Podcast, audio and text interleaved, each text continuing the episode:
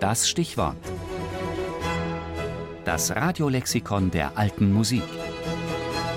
Jeden Sonntag im Tafelkonfekt. Jakob Obrecht, franko-flämischer Komponist und Sänger.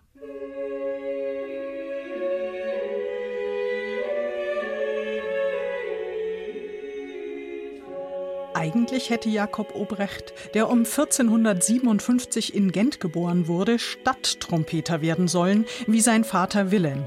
Denn es entsprach den Gebräuchen der Zeit, dass ein Sohn, so er leidlich geeignet war, ein solches Amt vom Vater lernte und übernahm. Doch sei es, dass Jakob eben nicht leidlich geeignet oder schlicht unwillig war, jedenfalls entschied er sich für den Bruch mit der Tradition und für die Laufbahn eines Sängers und Komponisten. Glücklicherweise kann man heute sagen, denn das Besondere bei Jakob Obrecht ist eine sehr gekonnte, kontrapunktische Art des Komponierens. Es stimmt alles genau und das gehört zu der Tradition der Holländer. Erklärt Harry van der Kamp, der sich als Sänger und als Leiter des Gesualdo-Konsort Amsterdam immer wieder mit Werken Obrechts befasst hat. Und wirklich, schon um 1484 zählte der Musikhistoriker Johannes Tinctoris Obrecht zu den besten Komponisten der Zeit und in ganz Europa rühmte man seine kontrapunktisch hochkomplexen und harmonisch manchmal durchaus gewagten Werke. Darunter finden sich übrigens fast drei Dutzend Messen, aber auch zahlreiche Motetten und eine Reihe von weltlichen Liedern, die bis heute zu den bedeutendsten Werken der frühen Renaissance gerechnet werden.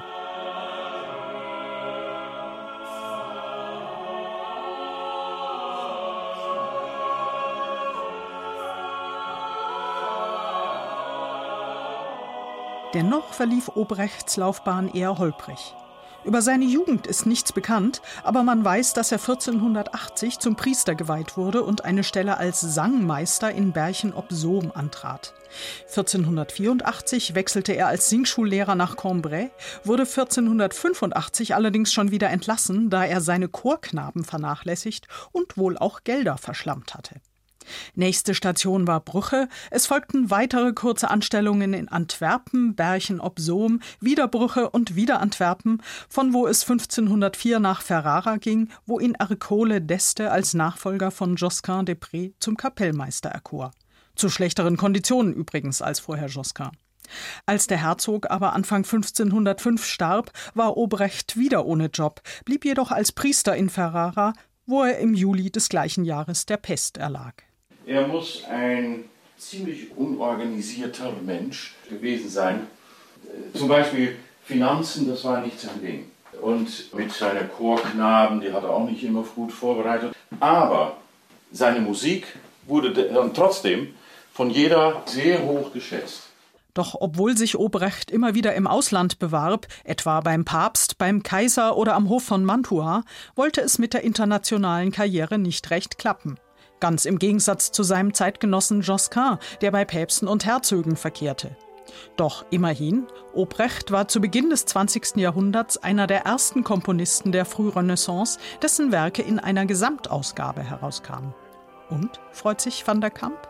Im Konzertgebouw in Amsterdam ist Obrecht auch vertreten an der Wand, über wo die Königin, wenn sie zum Konzert kommt, sitzt. Da sind sieben Namen von äh, niederländischen Komponisten angebracht. In der Mitte ist Zweling und links Lassus und rechts Jakob Obrecht. Also er gehört zu der Reihe von großen Niederländern.